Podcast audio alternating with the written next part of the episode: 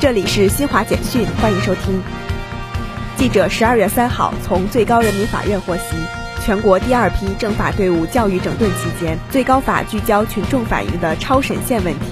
结合审判执行工作实际，开展长期未结案件专项清理。今年九月一号至十一月二十二号。全国法院共清理一年以上未结诉讼案件四点一三万件，一年以上长期未结执行案件八千三百二十一件。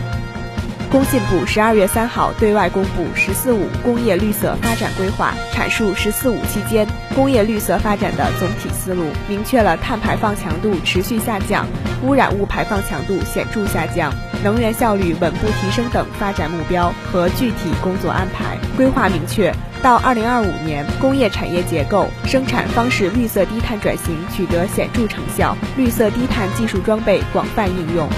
能源资源利用效率大幅提高，绿色制造水平全面提升，为二零三零年工业领域碳达峰奠定坚实基础。乌克兰最高拉达。十二月二号决定将顿巴斯地区特殊地位法的期限再延长一年，至二零二二年十二月三十一号。据乌克兰国家通讯社报道，在当天的议会投票中，共有三百一十七名议员投了赞成票，超过议会通过法案所需的最低二百二十六票。